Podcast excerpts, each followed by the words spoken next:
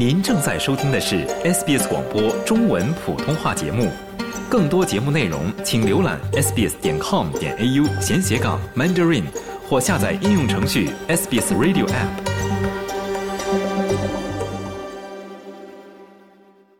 在宣布将对要求中国游客进行 COVID-19 阴性检测的国家进行报复之后，中国已暂停在韩国和日本签发短期签证。悉尼旅行社 Audionovo Tour 负责人 Michael Joe 在接受本台采访时说：“疫情导致的各国入境政策的变化，让本来第一季度就差强人意的中国入境游雪上加霜。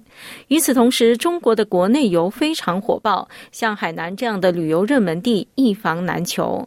但是周先生认为，这些政策应该都是短期的。”下面请听采访。好，我们现在请来的嘉宾呢是来自澳洲 Audionovo 旅行社的负责人 Michael Joe，来跟我们分享最近在国际旅行方面的一些话题。Michael 你好，Lucy 好。这几天呢，我们看到中国是对来自日本、韩国等国家的游客或者是说居民的签证呢，是实施了一些所谓的反制措施。我觉得，首先第一点，这个不会是一个长期的一个政策。它应该只是一个短期的一个应对，一个外交层面的应对。第二个层面呢，我们应该看到，就是不管是中国和韩国，还是中国和日本，在疫情之前，每一年都有非常数量巨大的人员相互的往来，这涉及到探亲、商务、这个旅游各个方面。因此呢，这种交流呢是不会完全阻绝的。它只是短期的处于这么样一个停滞的状态。第三呢，我们要看到疫情的这个变化。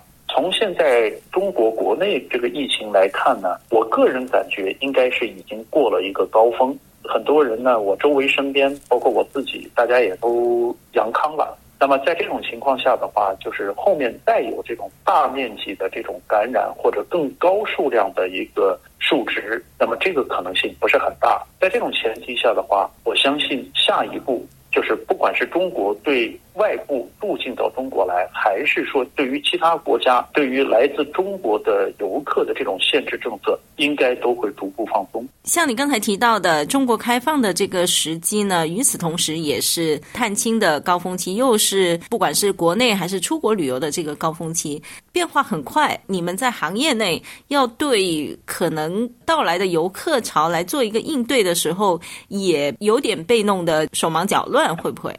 的确有一点这个意思，就是这样的一个政策调整呢，它给我们给我们的感觉就是两点：第一个就是快，第二个呢是复杂。呃，为什么说是快呢？是因为这个政策呢，从原来之前的一个非常严厉的一个防控呢，到后面呢，就是基本上是一个比较大尺度的一个放开。那么这样的一种转向呢？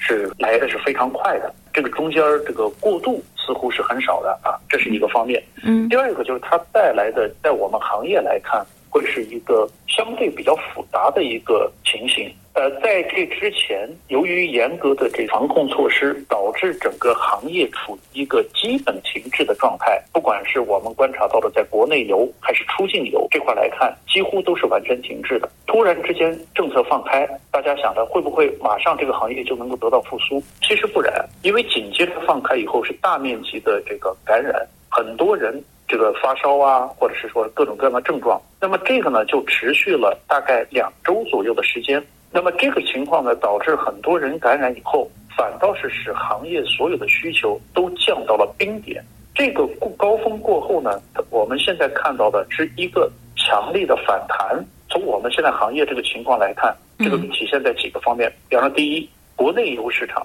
可以说是啊风风火火，一派兴旺景象。比方说，国内客人现在去三亚。三亚已经是一房难求，而且这个房价已经炒得非常高。比方说，在出境游这块也能体现得非常清楚。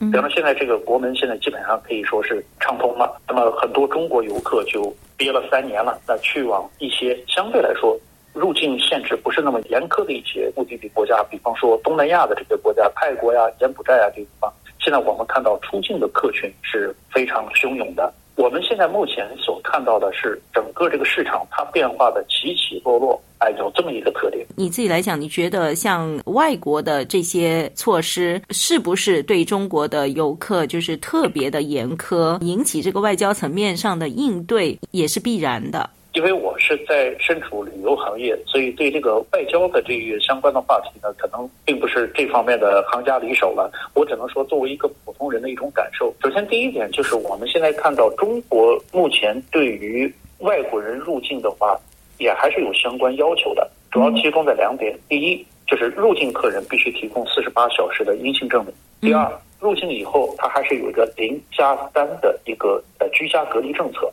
当然，相较之前的这个严苛的政策，已经大幅度的放宽了。那么我们回过头来再看，那么如果作为其他的国家，他当他在接待中国来的游客的时候，那他是否在外交层面，他是否会有一个对应的一个措施？第二一个就是，我们也要考虑到，在目前国内现在毕竟还是有比较大规模的人人群感染了这个奥密克戎。那么在这种前提下的话，很多人比方说有各种各样的症状。作为一些国家在接待来自中国游客的时候，谨慎小心，采取一些防范的一些措施。我个人来看，我觉得这个应该也是正常的。当然了，对于一些个别的一些国家采取一些带有歧视性的一些政策的话，这个恐怕作为一个呃，就是很多这些国家的这个游客来说啊，恐怕这个都是。觉得不太好接受的，对你们的业务的打击是不是其实也是非常大？就感觉好像有点希望燃起来，突然又有一个意外发生。啊，的确，呃，我们一直讲，就是说行业最怕政策的不确定性。呃，因为我们在所有的一些相关业务活动开展过程当中，它都是有一个周期的，前期要有计划，后期要有投入，进行实际运作，最后产生效果，它都是有一个过程。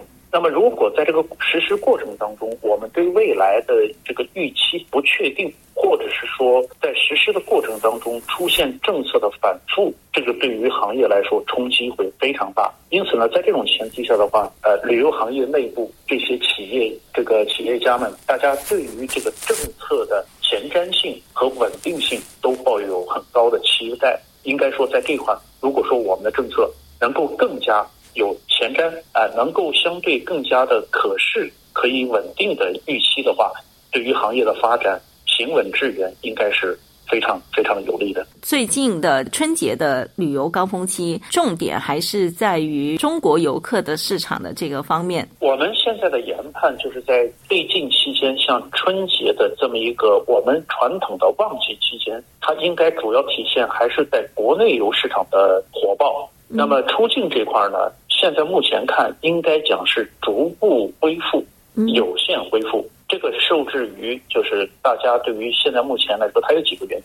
一个是，呃，还有一些客户他对于这个出境这块还是心存顾虑啊，他对于这个在过程当中游览过程当中是否会感染这个病毒，他还是有一些顾虑，这是一个方面。再有的话，就是一些国家他还是对中国游客采取一个相对比较严苛的限制措施。业务的开展。总的来看呢，就是国内火爆，出境是逐步恢复的这么一个状态。那么我们再看入境旅游，入境旅游传统上来讲，每一年的一季度都是淡季，因为相对来说，中国绝大部分地方的天气还是比较寒冷的。嗯，那么一般来说，本身入境客人就会比较少，这是其一。其二的话，就是以我们观察来看，任何的入境限制措施都会带来很大的业务开展的阻碍。呃，现在目前中国对于入境客人还是有零加三和四十八小时核酸证明这两项要求。因此呢，在这个两项限制措施的前提下，我们预估市场的整体的恢复恐怕也不是那么容易。再有一个原因就是，一旦他从中国离境，再回到他自己的这个国家的时候，他又会面临着新的一个隔离或者是说检测相关的要求。因此，这样的一种限制呢，可以说是双重的。从这个角度来看，我们对于近期，特别是一季度的这个入境市场，在这个方面的话，我们是不看好的。好，那我们也非常感谢来自旅游业的人士 Michael 张给我们的分享，谢谢你，谢谢大家。了解澳洲，融入澳洲，欢迎登录 sbs 点 com 点 au 前斜杠 language 前斜杠 mandarin，获取更多澳大利亚新闻和资讯。